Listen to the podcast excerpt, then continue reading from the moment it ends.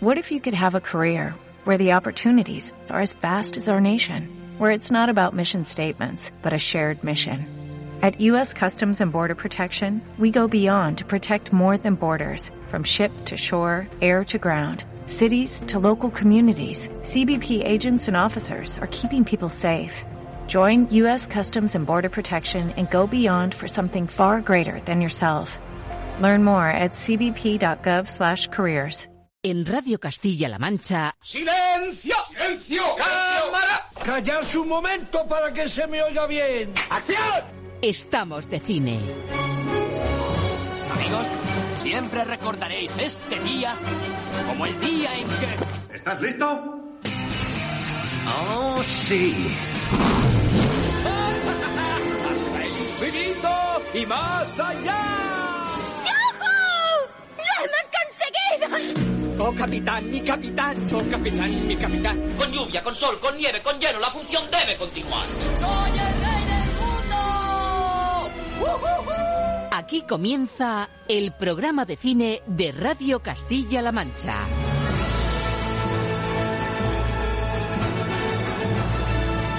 Presenta Roberto Lancha.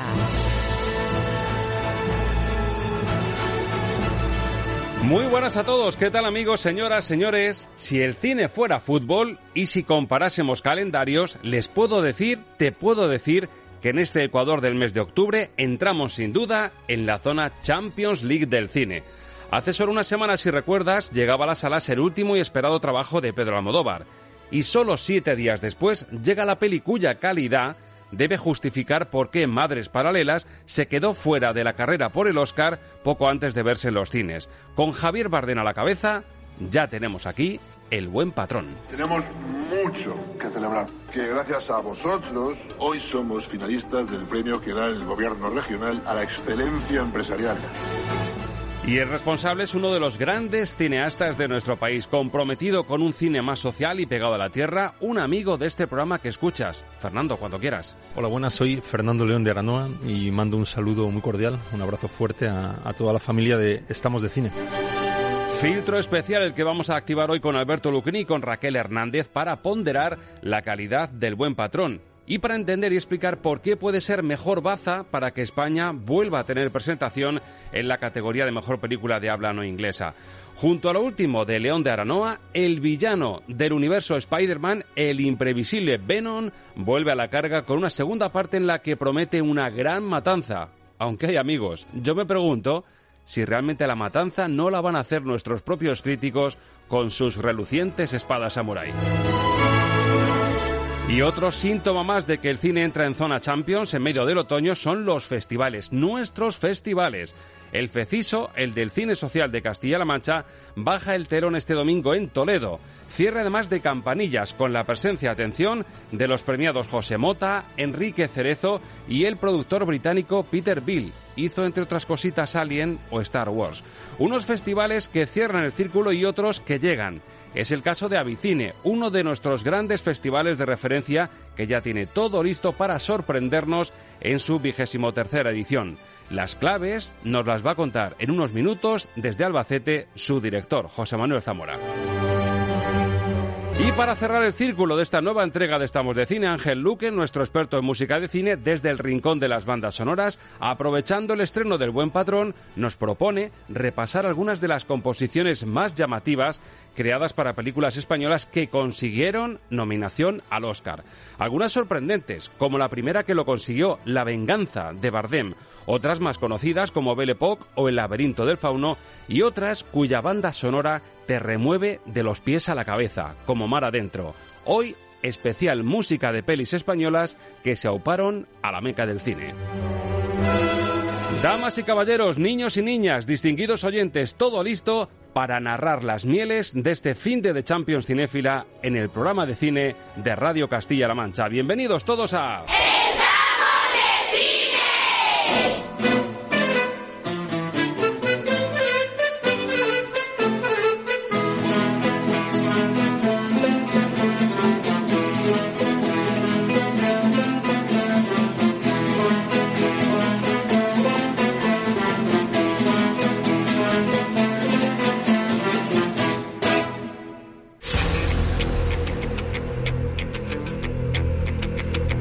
Los estrenos de la semana en el filtro Lucchini.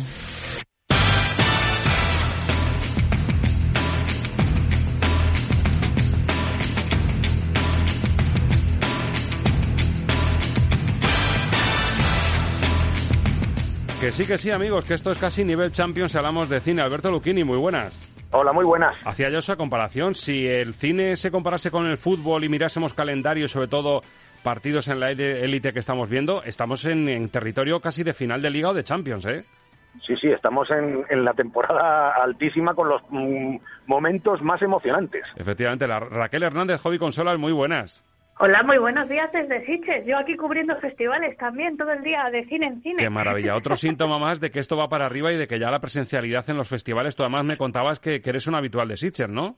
Sí, sí, ya son más de 15 años viniendo aquí cada año, o sea que sí, sí, soy una reincidente. Y se, nota que esto va para arriba, ¿no, Raquel? Se nota que ya estamos volviendo, que el cine está, está en un momento dulce. Sí, sí, sí, se nota que ya hay ganas por parte del público, por parte de del propio cine, sí, sí, esto va para arriba como un rayo. Bueno, decía yo que esto parece casi un final de liga porque es que mm, ha querido el calendario y, bien que lo aplaudo porque nos va a permitir, claro, escuchábamos hace unas semanas eh, la terna de candidatas para colarse en los Oscars este año por parte de España y es que no nos sonaba ninguna. Nos dicen el Mediterráneo, el Buen Patrón y la Almodóvar y no habíamos visto ninguna. El gran público no había tenido ocasión de ver en salas, pero mira por dónde poco después y gotita a gotita, semana a semana, hemos ido resolviendo el puzzle tenemos la de Madres Paralelas muy recientita, hace justo una semana, pero es que nos llega esta misma semana, solo siete días después, el por qué Almodóvar se queda fuera de la carrera de los Oscars. La culpa tiene Fernando León de Aranoa y esa especie de vuelta de tuerca, ese cerrar el círculo casi 20 años después a lo que comenzó con los lunes al sol, aquí con comedia muy ácida, en la que se pone en el lado de la patronal, por lo menos para mostrarnos a un reconvertido Javier Bardén haciendo del buen patrón. Tenemos mucho que celebrar, que gracias a vosotros hoy somos finalistas del premio que da el gobierno regional a la excelencia empresarial.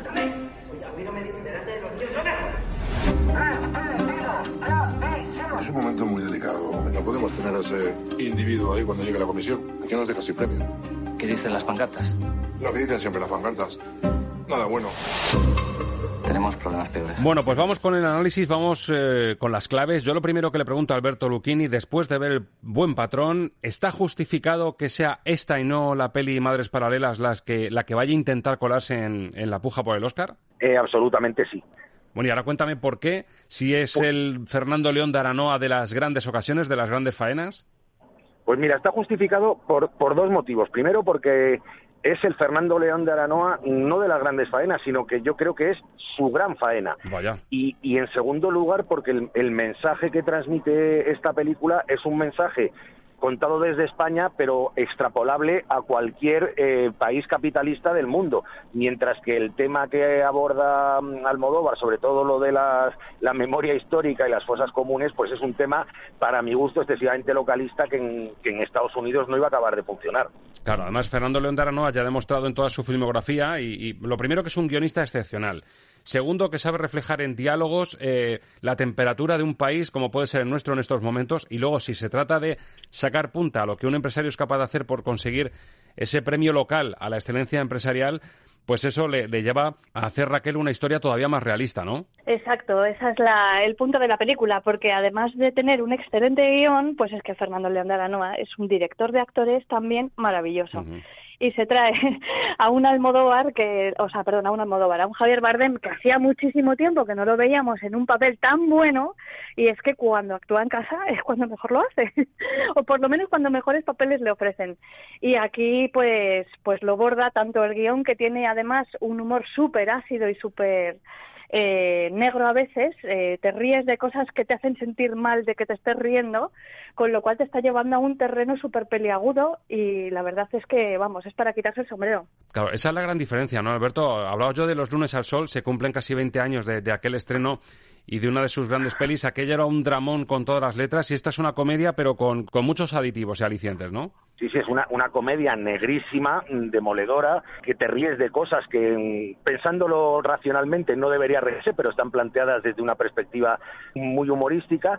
Y a mí me parece que es una película mm, que es muy complementaria con, con los lunes al sol, porque al final el mensaje que transmite, que viene a ser más o menos el mismo, y es que los los trabajadores, eh, lo mires como lo mires, eh, están fastidiados.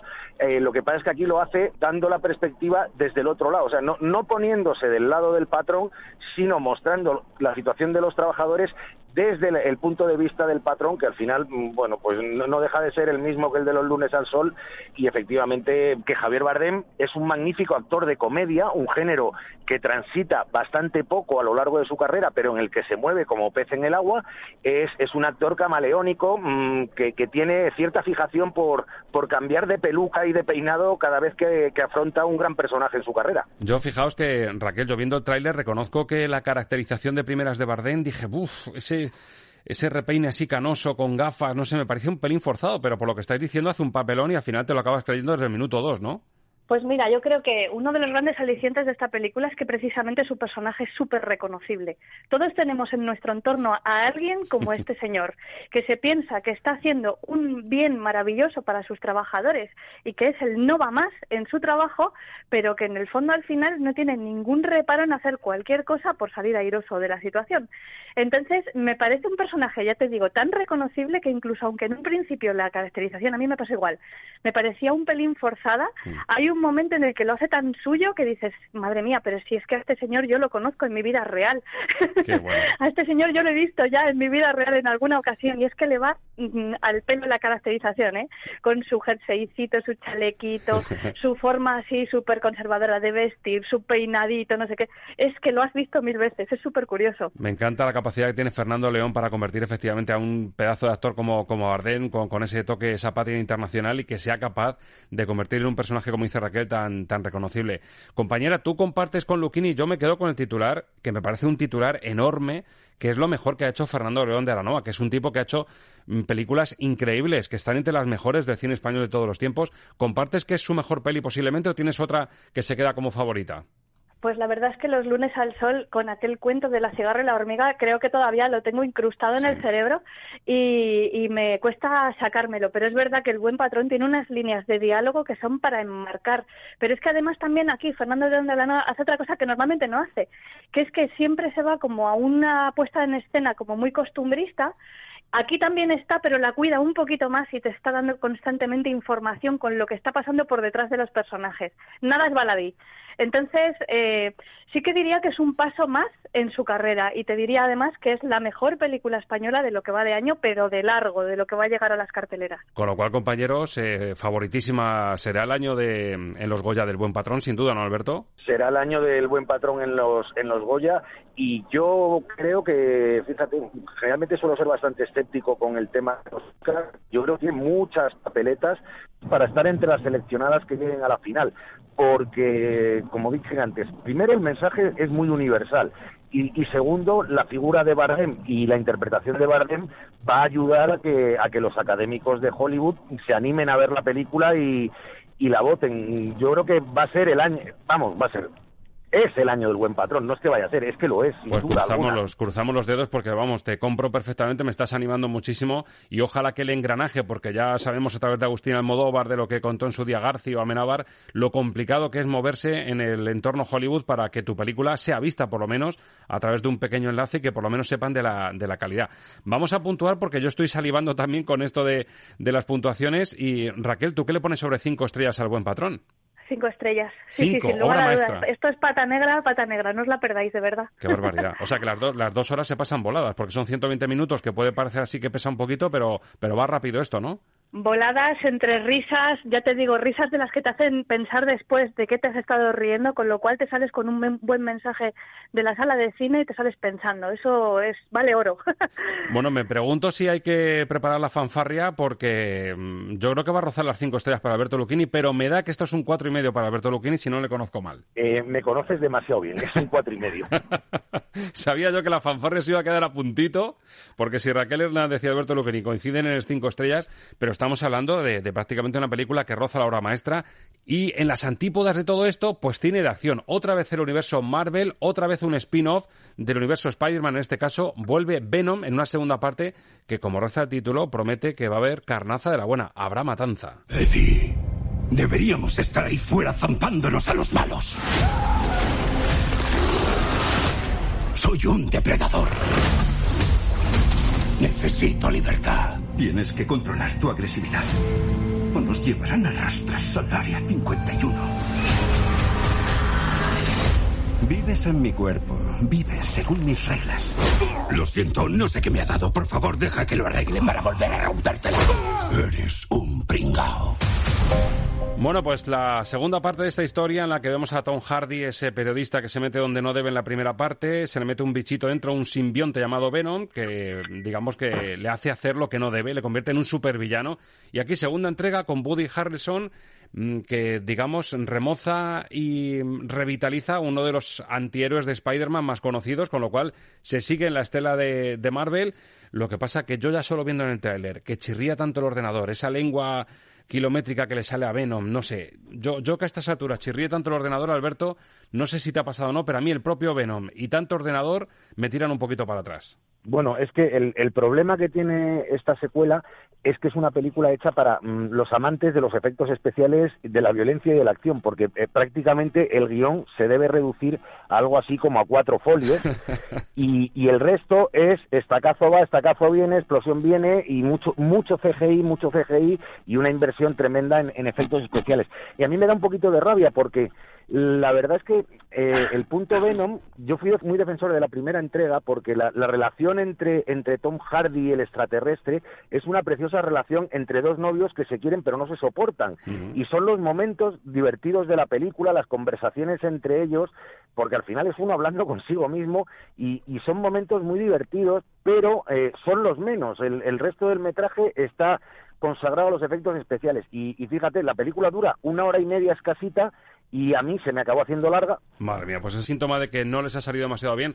Luego también, Raquel, ¿sabes? Me pasa a mí con Venom mm, que, que puestos a ser gamberros y a buscar un antihéroe de este tipo, me quedo con Deathpool. O sea, me parece que esa, esa vena gamberra está mucho más conseguida en Deathpool que en Venom. No sé si te pasa a ti, a ti también. Sí, eh, me pasa exactamente lo mismo. De hecho, yo creo que la gran diferencia entre una película y otra es que aunque la gente fue a llevar a, fue a la, a la sala de cine llevando a niños, que no deberían, porque Deathpool desde luego no es una película para niños, esta sí que es una película mucho más infantil, destinada a un público más juvenil, que busca más eso, pues una aventura episódica, que es lo que es esta secuela, y sobre todo con una escena postcréditos muy potente, ahí sí que podemos decir que sin revelar ningún spoiler, que la gente se quede en la sala de cine porque quizás el mayor valor que tiene la película es su escena postcréditos en la que por fin vemos bueno, avistamos un poco lo que se viene en el, en el horizonte. Vía, vía Woody Harrelson, entiendo, y ese mordisco. Eh, no. No, no, vía, no. No puedo revelar mucho, pero es algo que le sucede más bien al personaje de Eddie Brock. Así que bueno. ahí, ahí, lo dejo, misterio. Bueno, además tenemos la cosita de que al ser periodista que nos podemos sentir un poco identificados con él. Todos llevamos un Venom dentro, ¿no? Cuando, cuando nos toca lo que no se debe. Totalmente, ya te digo, nos sale la lengua viperina esa que tú decías. Sí, sí, Alberto Lucchini es bastante Venom algunas veces en esta sección. Al, Alberto, tú que defendiste la primera, esta segunda, ¿cómo se te queda sobre cinco? Un dos peladillo. Un dos peladillo. Tú, Raquel, eh, con eso de Abraham Matanza, si de primeras te relamerías también con el título. A ti que te gusta el gore y el cine fantástico, con Abraham Matanza, eh, ahí te frotaste las manos, ¿no? Sí, pero me gusta más, es verdad que me gusta más un tono más realista. Y esta película es verdad que lo deja todo al CGI y que el CGI no es muy bueno. Dicho lo cual, es mejor que el de la primera parte, que ya es mucho, porque es que en la primera parte el CGI era horrible. Se veía a los especialistas que hacían de Tom Hardy que luego se transformaban en Venom. Era bastante chirriante. Aquí, por lo menos, yo creo que tiene más pasadas de postproducción, pero es verdad que es muy grandilocuente con el tema de los efectos especiales y a mí me saca un poco. Así que a mí se me quedarían unas tres estrellitas. Yo creo que a la gente joven sí que le puede hacer gracia la peli, pero en general, el público general yo creo que no, no tanto. Bueno, pues tres estrellas de Raquel Hernández desde Hobby Consolas para Venom y también tenemos cine de autor porque vuelve Zhang Yimou con la película Un Segundo. Para que ustedes lo entiendan, sería una especie de homenaje o una revisión de Cinema Paradiso, pero desde el punto de vista, que no es poco, del sello de Zhang Yimou. Proyectar películas aquí no es tarea fácil. Don Películas, ¿a qué hora es la proyección? Es un público exigente. Para ellos es casi como el año nuevo. ¿Sabéis por qué me llaman Don Películas? Porque jamás he cometido un error. En eso consiste asumir la responsabilidad. Bueno, estamos escuchando al Alfredo chino, ¿no? Se podría decir, Alberto, no sé si la comparación, yo por lo menos viendo el tráiler lo veo muy, muy parecido. E-, evoca el personaje de, Alfredo en la película. Lo primero que tengo que decir con, gran satisfacción es que ha vuelto el Zhang Yimou de verdad, no el Zhang Yimou del cine de acción, de, engendros como La Gran Muralla, sino el Zhang Yimou del cine intimista y el, y el cine reposado, con una película mm, preciosa en la cual pues aborda un montón de temas. Eh, evidentemente, el que está más claro de todos es una declaración de amor rendida al cine. Y de hecho, eh, hay al, final hay hasta una escena que recuerda mucho al final de Cinema Paradiso, que tampoco quiero desvelar, desvelar demasiado.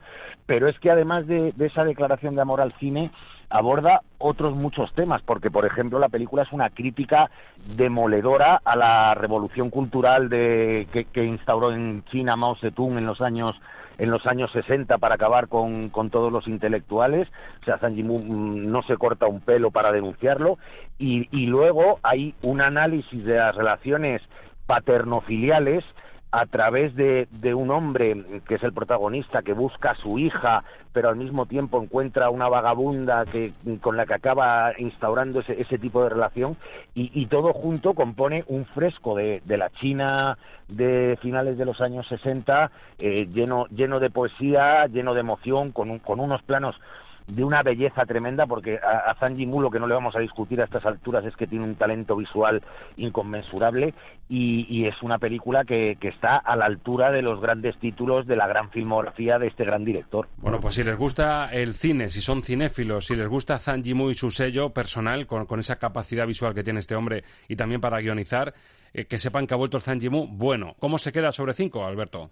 En cuatro. Cuatro estrellas sobre cinco. Fíjense cómo va la cartelera, así que tengan en cuenta que si tienen esta película cerca, es el caso de los multicines de Guadalajara, por ejemplo, disfruten de este homenaje al cine. Y me decías también, Alberto, hablando de cine de autor, que ojo con una película que aunque sea sueca y se llame Pleasure, que hay que tenerla muy en cuenta porque te ha gustado mucho y me has dicho que, le dejamos por lo menos un huequecito, ¿no?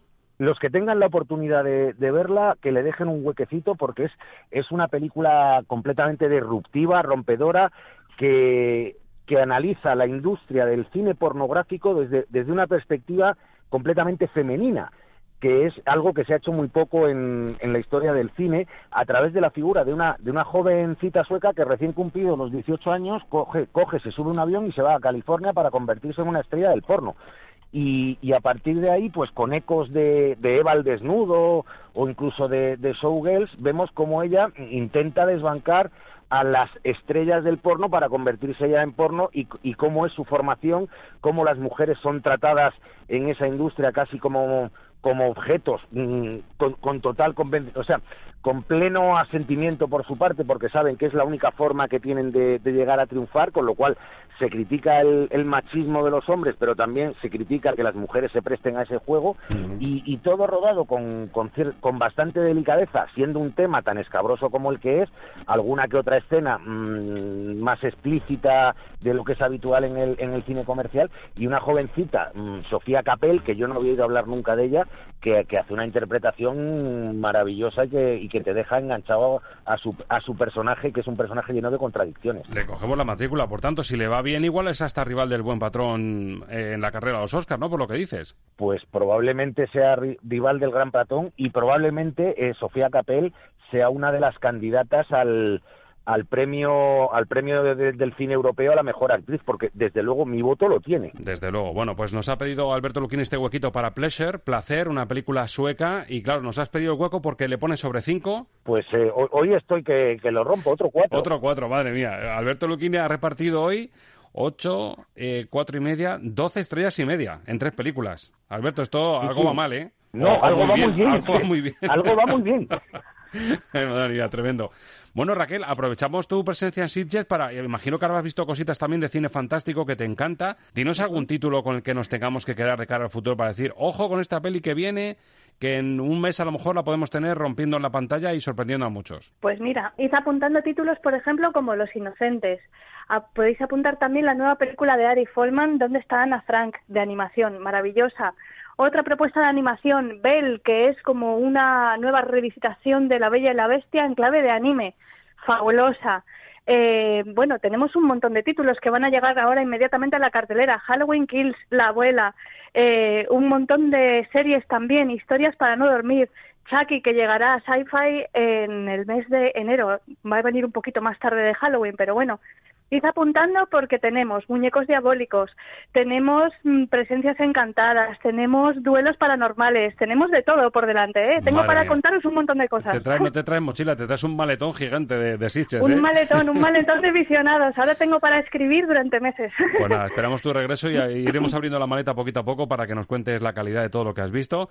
Así que nada, permanecer en sintonía porque os tengo que llevar de festivales porque tenemos a puntito de empezar a Vicine, baja el telón el Festival de Cine Social de Castilla-La Mancha, así que seguimos en sintonía y la semana que viene, compañeros, le seguimos dando a esto de la cartelera y seguimos filtrando. Alberto, Raquel, feliz fin de semana. Un placer, como siempre. Hablamos.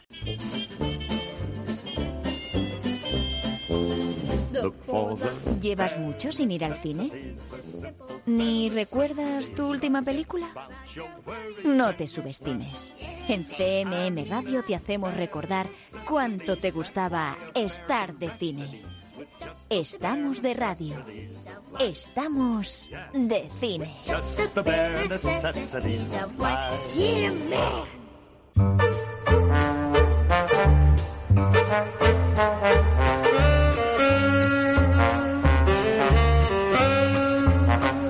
La entrevista de la semana en Estamos de cine. Una entrevista que con esta música sigue la sombra alargada de un Pepe Isberg que se va en diagonal por la pantalla y deja tras de sí un letrero que pone, no pone el verdugo, pone Avicine. José Manuel Zamora, director del Festival Internacional de Cine de Albacete, muy buenos días. Muy buenos días, Roberto. ¿Te parece apropiada la música que hemos puesto para mm. darte la bienvenida? Me parece todo un acierto y muy bien eh, hilado con, con, lo que es este año, ya lo sabes, y lo saben creo que los oyentes, la imagen de, del cartel oficial de Avicine. Efectivamente, el homenaje a Berlanga, esos 100 años que desde luego dan para repasar una filmografía extensa y yo, José Manuel, estoy viendo la tarjeta de presentación de Avicine de este año.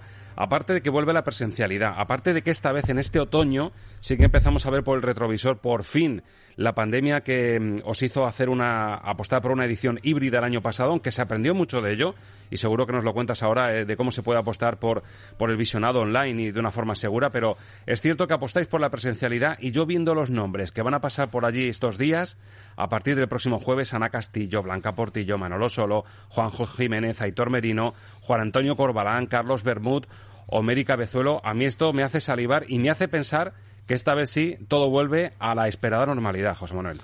Pues tú lo has dicho, después de una situación pandémica tan complicada, nosotros el año pasado tuvimos, digamos, un poquito de suerte dentro de, la ventana que se abrió de normalidad en septiembre, que luego ya en octubre pues se complicó y, bueno, hicimos una, edición híbrida con todo lo presencial que se pudo hasta que ya digamos que las circunstancias de la pandemia cambiaron y el final del festival fue muy, muy movidito y con muchas restricciones mm.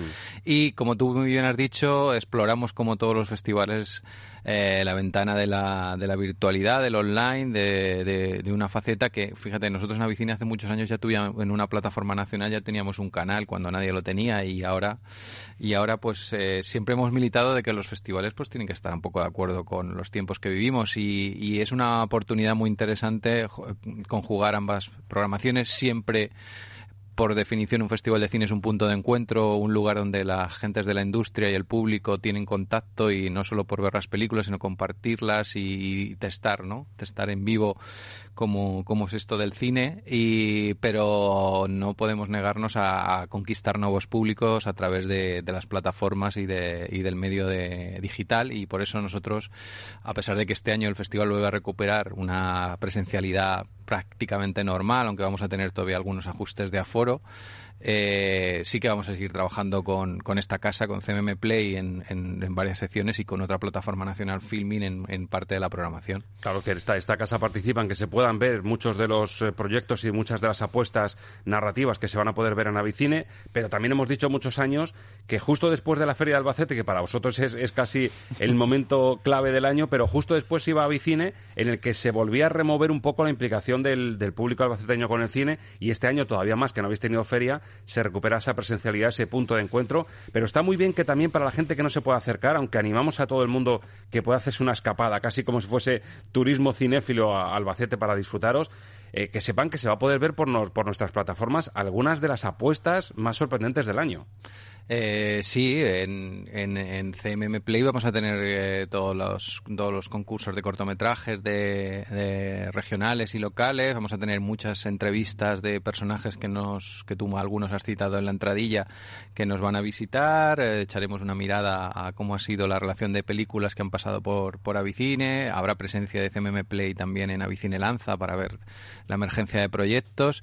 Pero como tú bien has dicho, animamos a los a los oyentes a que se escapen Albacete al festival que ofrece mucha programación que ya está en la web y pueden, pueden consultar con muchas películas, unos encuentros, con, con esos títulos que luego seguramente algunos, aunque puedan parecer más desconocidos, eh, luego se va a hablar mucho en la temporada de premios y, en, el, en el año cinematográfico español. Pueden disfrutar de la ciudad, se va a preparar también una oferta gastronómica interesante por algunos establecimientos colaboradores, con un menú José Luis Cuerda, por ejemplo, que, podremos degustar en algunos espacios.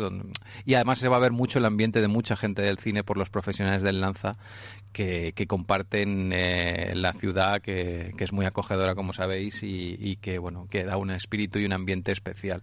Con lo cual pues eso el plato presencial está servido y el plato online también pues lo tendremos em, con vosotros y con Filming en que, que dialogarán con algunos títulos por ejemplo que con de algunos cineastas que van a estar presencialmente como Carlos Bermud o, a través de una masterclass online como es un ganador de la Palma de Oro de Cannes como es Apichapong Wizard Tal Cool que tendremos sus películas online para, para aquellos que quieran también conocerlas a través de, las plataformas. Bueno, esto se moderniza, además es, es muy bueno que, que, todo el mundo pueda tener acceso a este tipo de contenidos, pero recordamos que Albacete no solo se convierte en la capital del cine independiente estos días desde el próximo jueves, eh, sino que también es un punto de encuentro para el cine independiente. Somos la capital del cine independiente y no solo eso, sino que se apoyan proyectos. Tú ya has hablado, José Manuel, del Lanza. Recordamos que se sigue apostando, incluso se, se pone más carne en el asador, también lo hace esta casa, para que proyectos que os parecen interesantes, que se van a seleccionar cara a cara allí, con, con las personas que proyecten y que presenten eso que tienen entre manos, que al final se acaban relanzando y se, se acaban impulsando, nunca mejor dicho, utilizando la palabra de lanza, proyectos que luego van a dar mucho calor y que tendrán premios como ya os ha pasado muchos años. Sí, bueno, eh, recientemente ya hemos conseguido hasta un Goya, o sea, la película de Luis López Carrasco, El año del descubrimiento, es una película que es made in Lanza en el sentido que llegó en 2017 a proyecto, luego consiguió la ayuda en 2019 de Work in Progress, que les posibilitó poder terminar la película y mira dónde ha llegado hasta conseguir el Goya. Josefina, que es una película que, que ganó una de las primeras ayudas eh, impulsadas por CMM dentro de Lanza eh, hasta nuevos directores en el Festival de San Sebastián y la vamos a tener en Avicine el domingo con todo el equipo porque era como cerrar el círculo, ¿no? Empezó ahí y ya acabada vamos a poder eh, vamos a poder disfrutar o retrato de, mujer blanca con pelo cano que también pasó por Lanza que también luego tuvo una ayuda posteriormente de CMM con Blanca Portillo que la tendremos. Y este año tenemos una cantera de proyectos que, que pintan muy bien, desde la última de Carlos Bermud, Mantícora, que, se va a poder ver los primeros 30 minutos de esa película porque está en el Work in Progress, la última peli de Nelly Reguera, eh, bueno, otros títulos de talentos que luego sí que van a ser un descubrimiento que a lo mejor tienen menos nombre y de hecho ya esto ha posibilitado que todas las distribuidoras independientes y agentes de ventas del país están aquí, vamos a tener un jurado presidido por Pat Lázaro, que es miembro del comité de programación de la Berlinale, eh, o sea, hay mucho interés ya dentro de todo lo que se está cociendo en, en Avicine Lanza. José Manuel, lo que te estoy diciendo, que estoy salivando ya y yo creo que lo mejor, la mejor receta para esto es pasarse por Avicine y, disfrutar de, todo esto que habéis preparado. Hay que reconocer que esta vigésimo tercera edición se demuestra que seguís pisando muy fuerte y que Avicine, como el resto del cine en general que estamos viendo ya en salas y que estamos viendo que esto se recupera, que el Festival Internacional de Cine Albacete también va a ser muestra de que esto va para arriba y que vuelve lo que más os gusta, que el cine sea punto de encuentro. Efectivamente, que nos podamos ver en las salas y los directores y los profesionales lo que tienen es muchísimas ganas de compartir con el público pues el trabajo de tanto tiempo que es preparar y sacar una película y una vez que se ve y se comparte con el público pues eh, intercambiar expresiones y tener pues ese feedback que a todo el mundo le encanta ¿no? y que cuando en un festival como Avicines es una seña de identidad propia además. José Manuel Zamora, director de Avicine, felicidades por el trabajazo que tiene todo esto detrás. Esto no, no, surge de repente una fecha marcada en el calendario y sale todo porque sí, esto es un año de trabajo constante. Así que felicidades y ojalá que todo esto que tenéis programado salga mejor que bien y mejor todavía de lo que tenéis pensado. Pues muchísimas gracias, Roberto, y ya sabes que invitadísimo para estás para ver si nos puedes visitar en algún momento. Allí nos vamos seguro, José Manuel. Mucha suerte, que salga todo muy bien. Muchas gracias.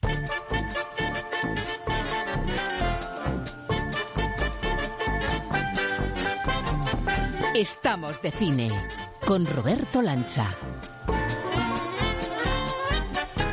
Bueno amigos, si hablamos de festivales no todo queda ahí, porque tengo un papelito entre manos ahora mismo que me dice que este domingo eh, va a tener lugar la clausura del Festival de Cine Social de Castilla-La Mancha, FECISO, en Toledo. Y estoy leyendo por aquí nombres que me están haciendo salivar también. Hoy va la cosa de hacerme salivar porque van a estar entre otras personalidades el productor británico Peter Bill, que está detrás de producciones míticas como la saga de Star Wars, de Aliens, de Lores de Arabia, pero es que va a estar también Enrique Cerezo, el presidente Atlético de Madrid en su faceta de productor de cine, y el humorista José Mota. Y yo le quería preguntar al director del Festival FECISO, a Tito Cañada, si todo esto es verdad. Tito, buenos días. Hola Roberto, buenos días. Me han pasado un papel, una fake news de esas.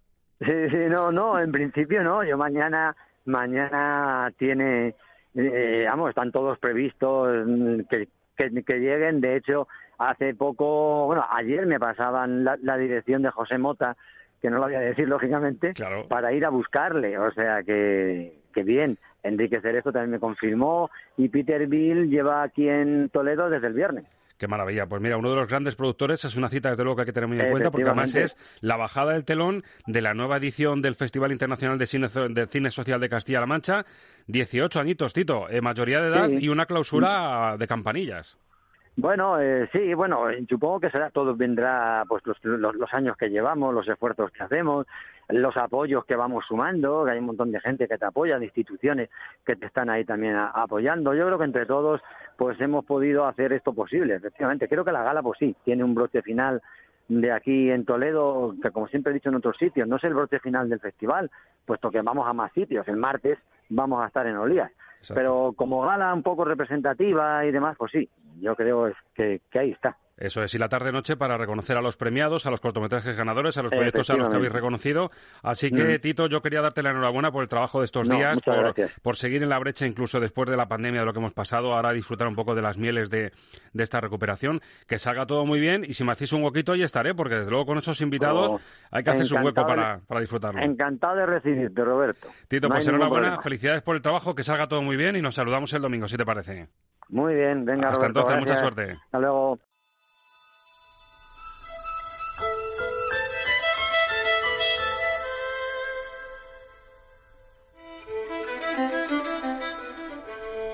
Estamos de cine con Roberto Lancha.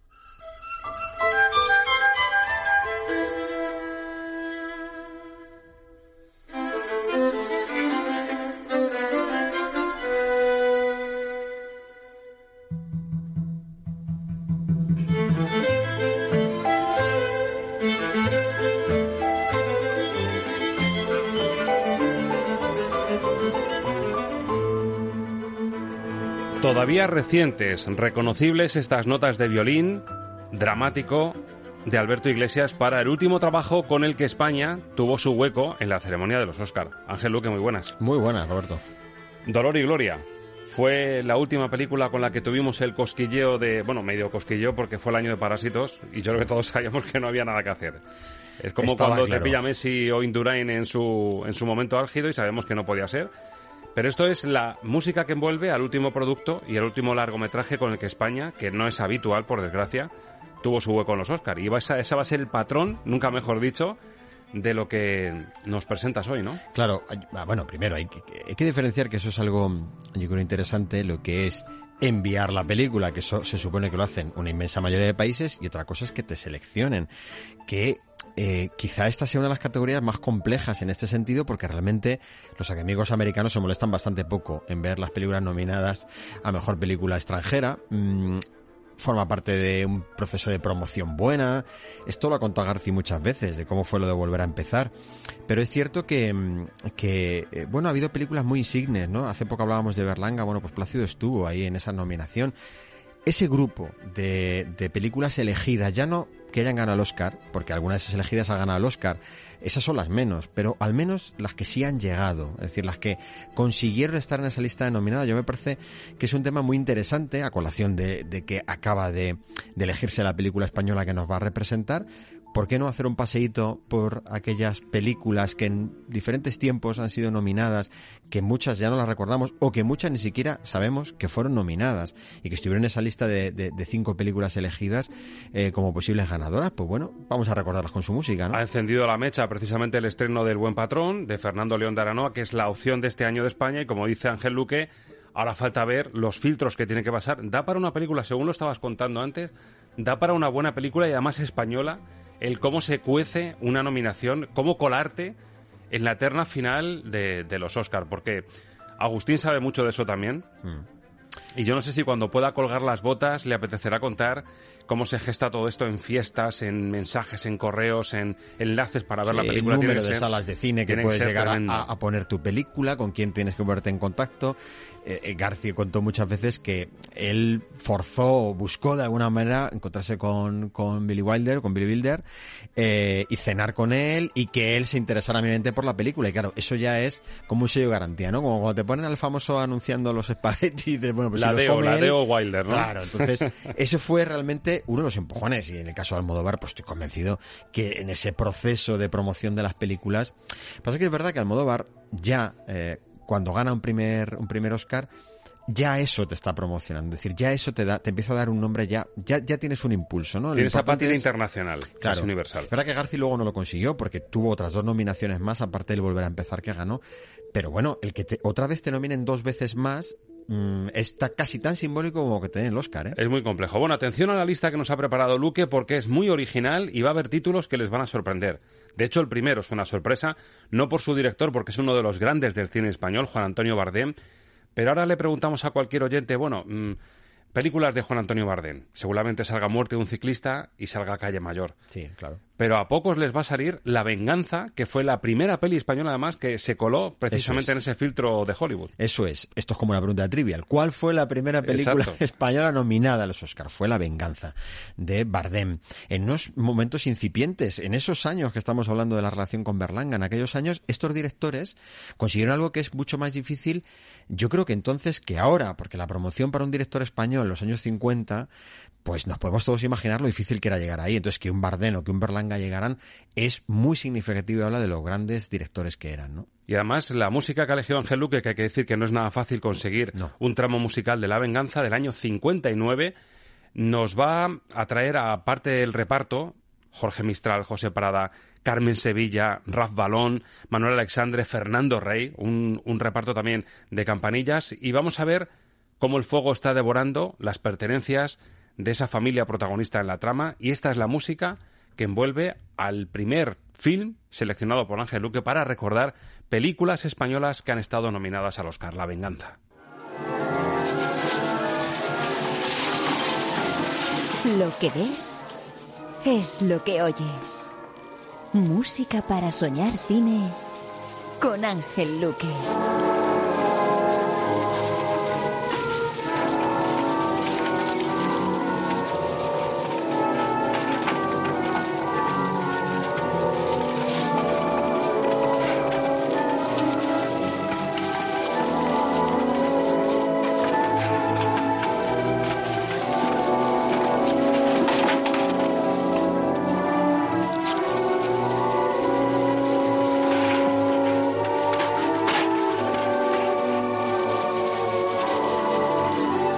Crepitar de las llamas y una música muy reconocible de la época. Es decir, no es una banda sonora al uso brillante que se saque brillo a la acción, pero sí es verdad que envuelve el momento dramático que, refleja esta escena, ¿no? Sí, vamos a ver. Em, cuando hablamos de, de, Berlanga y de sus compositores, mencionamos a Sin Sarbó como un compositor que fue muy simbólico. Uno de los fallos, vamos a poner entre comillas este término, uno de los fallos que tienen las bandas sonoras de estos primeros años es que eran muy estandarizadas y el cine español llegó muy tarde o más tarde que otros, por ejemplo, que el cine italiano, llegó, el español llegó un poco más tarde a la importancia de la música. Por eso, una de las cosas destacadas también del cine de Berlanga es que consiguió ese estereotipo de un compositor que se amoldara y que diera una frescura y una novedad inmensa. Este compositor es argentino, Isidro Meistegui, que eh, vino muy poquitos años a vivir a España, venía de componer para el cine argentino Allí fue reconocido, eh, aquí hizo dos o tres películas españolas y mm, le tocó esta de la venganza por una cuestión de contratos de distribuidoras y de productoras. pero realmente, bueno, el trabajo del compositor en este caso era un trabajo eh, simplemente yo te diría casi ni narrativo, es decir, no hay casi narración mm, eh, musical, pues son bandas sonoras que se limitaban a cumplir una funcionalidad mm, más bien de un, de un segundo plano, o sea, con poquito protagonismo nos viene bien para recordar eso. O sea, si eh, nuestros oyentes tienen en mente y lo escucharon, el especial que dedicamos a los, al centenario, el nacimiento de Berlanga, cuando escuchamos la música de Ensi Sarbo para películas como Plácido o películas como La Vaquilla, que es verdad que ya era mucho más reciente, pero Plácido, que es casi contemporánea con esta, nos damos cuenta qué importante fue que esa música apareciera en un sonido Fostrop modernísimo, o sea, cómo innovó, ¿no? Bardem en esto era más de una línea un poco más conservadora en ese sentido, eh, y mm, utilizó musicalmente hablando algo que, mm, que no irrumpió la película, que, que no marca esta película. Y sobre todo, Ángel, también por el género, porque eh, Berlanga, al incluir el costumbrismo, pues centra ya un poco la tradición, el folclore español, y puedes meter un poquito más de brillo en la música. Sí pasó mucho tiempo después, tenemos que dar desgraciadamente un salto tremendo. Del año 59 al 92, y este título ya sí que le va a sonar a mucha gente y este título sí que entronca con nuestro folclore, con nuestro costumbrismo y de hecho la música brilla como van a escuchar ustedes ahora. Año 92, Belle Époque.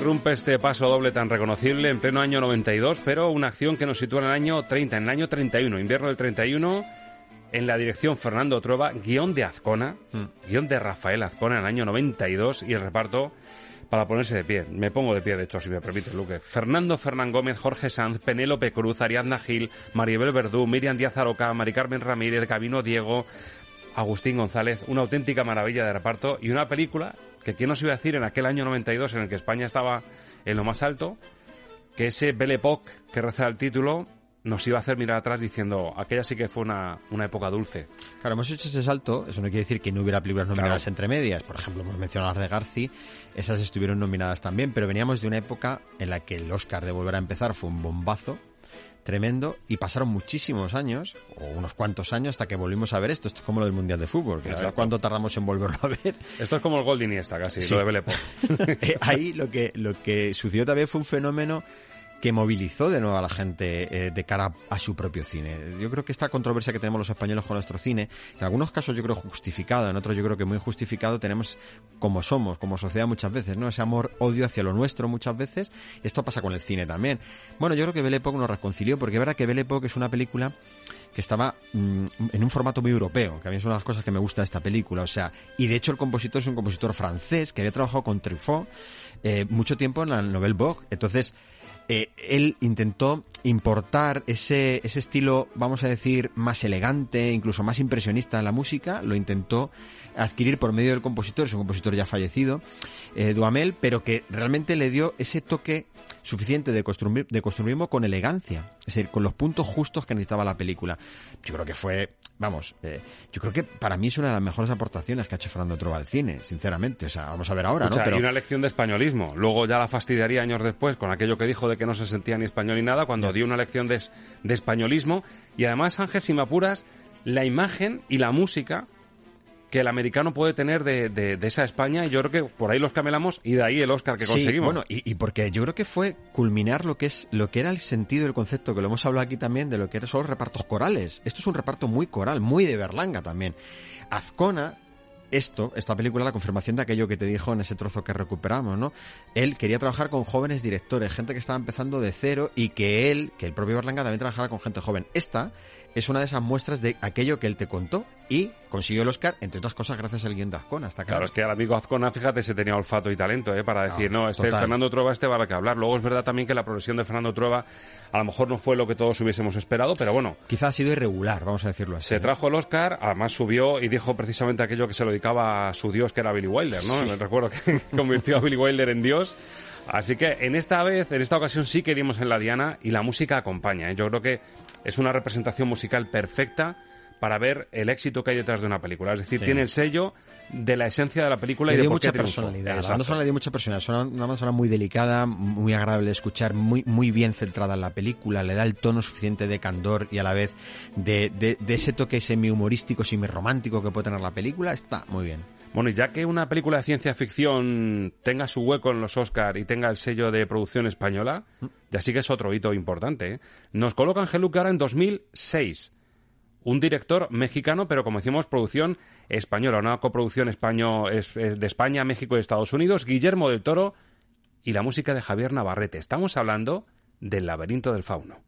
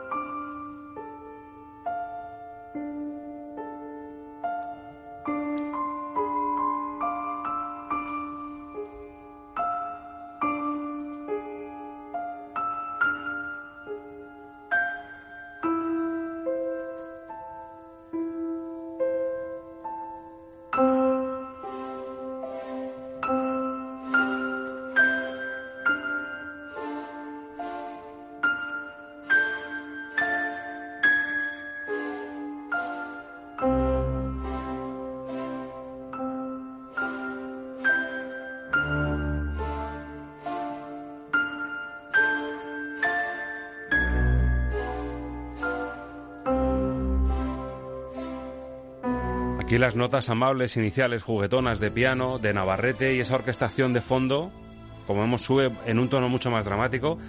Yo recordando el laberinto del fauno y el, espacio en el que nos coloca en la posguerra española en el año 44, me ha venido el recuerdo del monstruo viene a verme. Sí.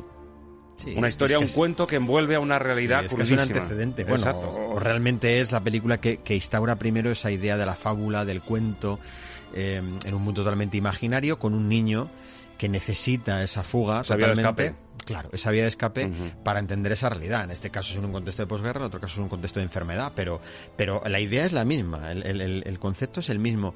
Y de hecho la banda sonora eh, salvando las diferencias de lo de Fernando Velázquez con esto de Navarrete, también eh, juega al, asunto de crear una canción de cuna. Esto es una canción de cuna que sigue de leitmotiv a toda la banda sonora y que en ese juego de la canción de cuna va haciéndole variaciones musicales para eh, guiñar siempre al espectador la idea, hacer el guiño al espectador de la idea de que estamos en un mundo de fábula, estamos en un mundo de imaginación necesaria para sobrevivir y sobreponerse a una realidad que es aplastante y abrumadora.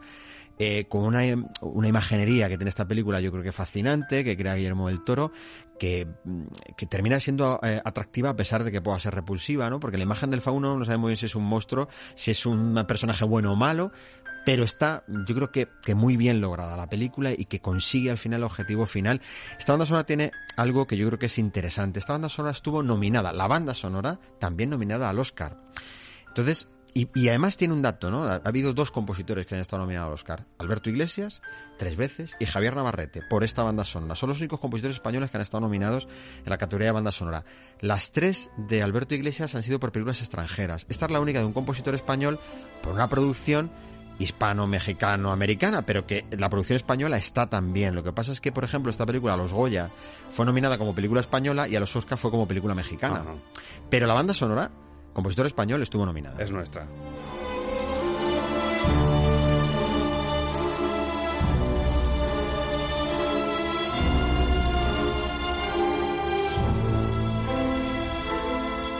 Es una absoluta maravilla y con ese juego que decíamos, el piano para, digamos, dar la atmósfera de cuento y esa orquestación como más solemne, más turbia, para reflejar la realidad que está rodeando a esa niña y ese cuento, ¿verdad? La hace más asimilable, te la hace más cercana, te la hace más comprensible, te la hace más humana.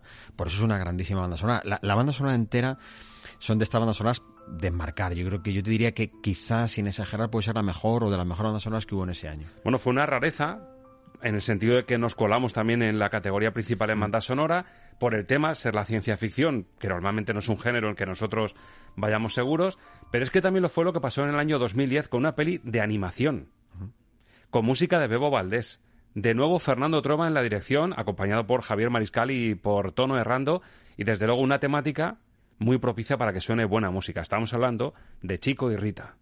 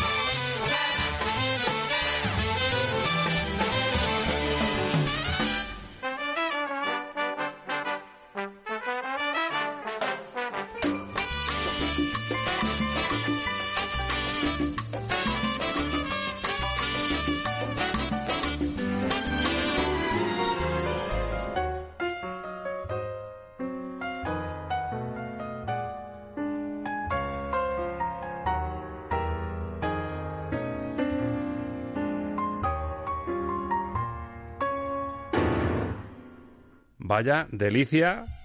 No sé si es una jam session, una suite con un montón de melodías conocidas, pero claro, la historia de esta pareja que se enamora en, en la Cuba de finales de los años 40, él un enamorado del jazz, ella que quiere ser cantante, es que hasta me recuerda un poquito a La La Land. Sí. Con lo cual era el caldo de cultivo perfecto para que la música brille. Oh, de hecho, esto que hemos escuchado es un sueño que él tiene. Es un sueño que va recorriendo sus ilusiones y va homenajeando a diferentes acontecimientos cinematográficos y a, diferentes escenarios vitales. Que será como la audición que tiene que tiene Mía en, La La Land o incluso el sueño final en el que ven, la, recorrido lo, que hubiese sido la vida de haber estado juntos. Juega, juega eso, a mí me gusta mucho. Primero un homenaje a Bebo Valdés, que me parece que es un músico como la copa de un pino eh, yo le pongo en presente porque creo que los músicos siempre en su música están, están vivos, están presentes, ¿no? Aunque ya falleciera hace unos años. Y veo Valdés, ya mayor, eh, compositor emblemático del jazz con el estilo y con el ritmo cubano, era el compositor ideal para esto esta película tiene el mérito de ser la primera película de animación de producción española que se cuela en la nominación de, películas de, que, además es, una nominación global, es decir, todavía tiene mucho más mérito porque la categoría de extranjera filtra solo por un tipo de películas. La de animación no filtra, son todas las de animación que hay, americanas, inglesas, de donde sea, ¿no? Y aquí entró esta película y creo que es una de las mm, grandes, em, eh, pues yo creo que acontecimientos también del cine español en, Hollywood, ¿no? El que esta película, una película de animación, llegara y con este contenido que yo creo que era una historia de amor preciosa para llevar a la animación, arriesgada, pero que salió muy bien, ¿no? Fíjate, Ángel, que La Venganza a lo mejor es una de las pelis, pese a que fue la primera, pregunta hemos dicho de concurso, que optó al Oscar con el sello de España, y a lo mejor no es de las más recordadas de Bardem, Belle todo el mundo la recuerda, el laberinto del fauno todos también, pero Chico y Rita sí que es verdad haciendo el juego ese que decimos nosotros de no suficientemente bien ponderada. No, no, Yo creo que es el caso de, Chico y Rita. ¿eh? Simplemente ya por poder colgarse en el currículo en el que fue la primera película de animación que llegó a una candidatura de mejor eh, película de animación en los Oscar y que es española, pues yo creo que solamente por eso ya tenía que ser siempre una película recordada y reconocida. Y cuando uno escucha la banda sonora es un festival es un festival musical la, la, banda sonora. Por cierto, como lo tenemos muy reciente, le voy a pedir a Javier Orihuel que ponga otra vez el principio del tema de Chico y Rita. A ver, ¿a qué crees que me recuerda? Al pirulí. pam, pam, pam, sí, Sí, sí. Sería perfecto, ¿eh? sí, sí, sí. Es, una, es un inicio de fanfarria, que es lo que pretendes. Exactamente. Bueno, damos el salto a 2019, ya que estamos con la animación, otro hito para el cine español, que es atrevernos a competir con la animación de Hollywood Y encima con el tema de la Navidad de fondo. Esta es la otra. Exacto. La otra eh, película de animación española que, que, ha llegado a esa categoría. Solo ha habido dos y esta es la otra. Exacto. Klaus, de Sergio Pablos, con música de Alfonso Aguilar y una canción de Zara Larson que también digamos que sirvió para catapultar esta historia que nos cuenta los orígenes de Santa Claus.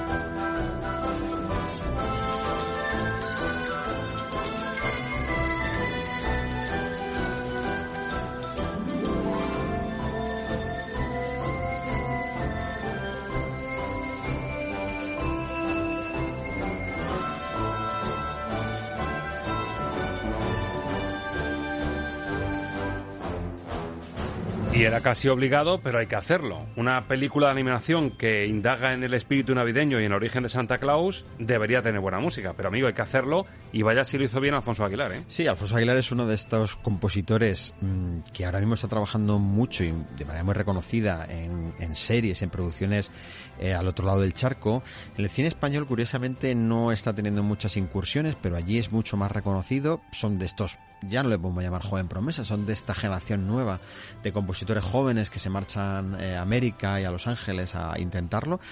Es uno de los que menos se prodiga aquí en España, por eso quizá en muchos casos no se le conoce tanto, pero eh, es sin duda ahora mismo ya uno de los grandes presentes de la composición cinematográfica en España y con Klaus siendo una película que tiene dimensión internacional, mm, yo creo que es un aldabonazo a su carrera como compositor y al recorrido que está haciendo como compositor. ¿no? Con el sello de Netflix. Hay que reconocer, Ángel, que cuando ya una película de este tipo y de estas dimensiones ya no tienes claro que pueda ser española o no, es que se ha hecho la cosa muy bien. ¿eh? No, el tipo de dibujo no, no, no, es, no es, vamos, es totalmente diferente a cualquier, a cualquier dibujo de cine español que se haya hecho hasta el momento, pero es verdad que últimamente la animación española, mm, hay que reconocerlo, hay que quitarse el sombrero, ha sufrido en los últimos años una evolución espectacular, están haciendo cosas en animación maravillosas. Espectacular, espectacular y nuestra, nuestro reconocimiento, nuestro aplauso, porque es verdad que es de esas películas que, como digo, te encuentras en plataforma en época navideña, das al play, la ves entera y si al final te dicen, pues es una peli española. Sí, bueno, y que le tocó, además entró ahí en el grupo de las cinco nominadas, luchar con grandísimas películas, siempre con alguna de Disney, con alguna de Pixar, o sea, se metió en el grupo de las grandes Exacto. elegidas. Fue un año, un año poderoso de animación y ya solo la nominación en este caso, como se suele decir,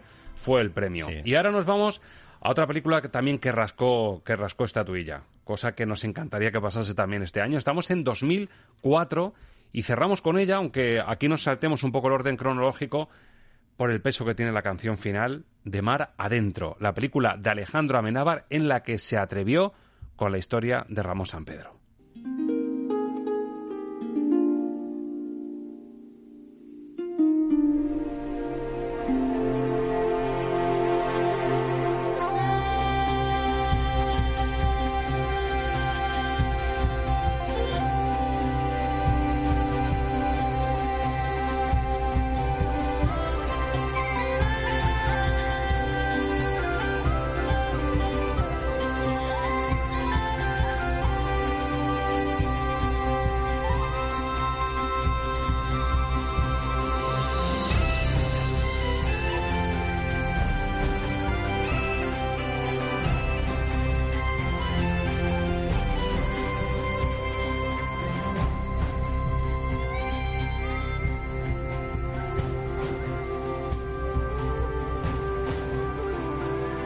Carne de gallina. Ya tuvo mérito lo que hizo Amenábar para convertir en un peliculón la historia triste y el drama de Ramón San Pedro y esa eutanasia que dio tanto que hablar y que generó tanto debate.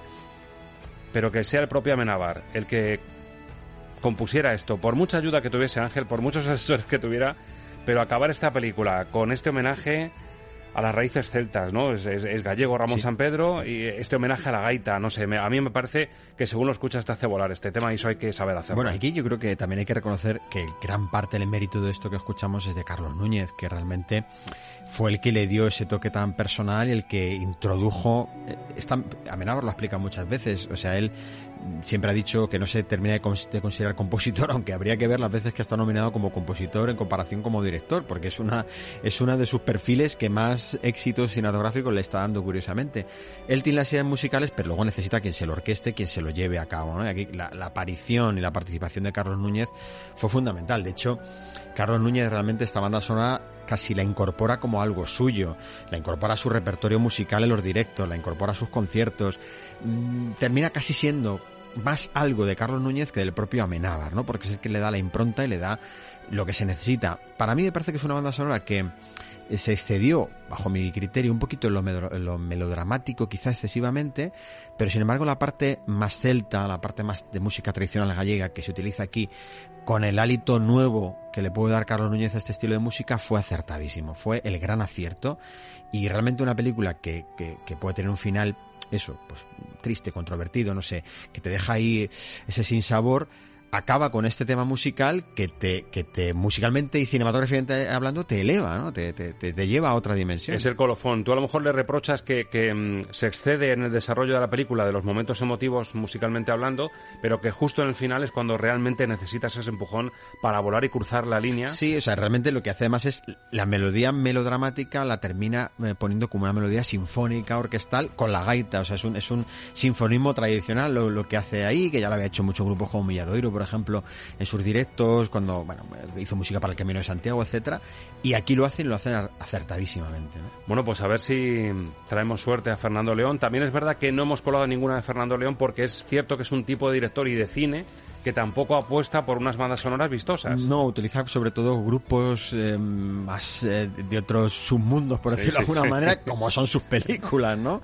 grupos alternativos. Grupos alternativos que es verdad que no es que sea difícil encontrarlos, pero es verdad que, que no es uno de los puntos fuertes de las, de las películas de Aranoa. O sea, Aranoa, el, contenido va más al guion, el contenido va más a lo social, lo musical es ilustrativo, ¿no? Más que otra cosa. La selección musical de Ángel Luque para recordarnos cómo suenan algunas de las películas con las que nos hemos colado en esa recta final hacia la estatuilla. Ojalá que este año con el buen patrón, que ya se puede ver en pantalla, salga todo muy bien. Ángel, ha sido un placer. Para mí, como siempre. Preciosa selección y seguiremos aprendiendo en una semana. Pues espero que aquí estemos. Aquí te espero. Aquí vamos.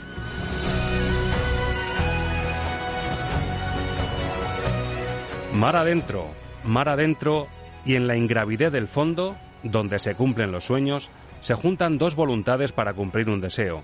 Un beso enciende la vida con un relámpago y un trueno. Pues hoy hacemos un poquito nuestro el texto de Ramón San Pedro que encoge el alma para decirte que si en siete días tenemos que ser un beso, lo seremos a través del cine y de la radio para encenderlo todo de nuevo. Gracias por saber escuchar. Feliz Semana de Cine.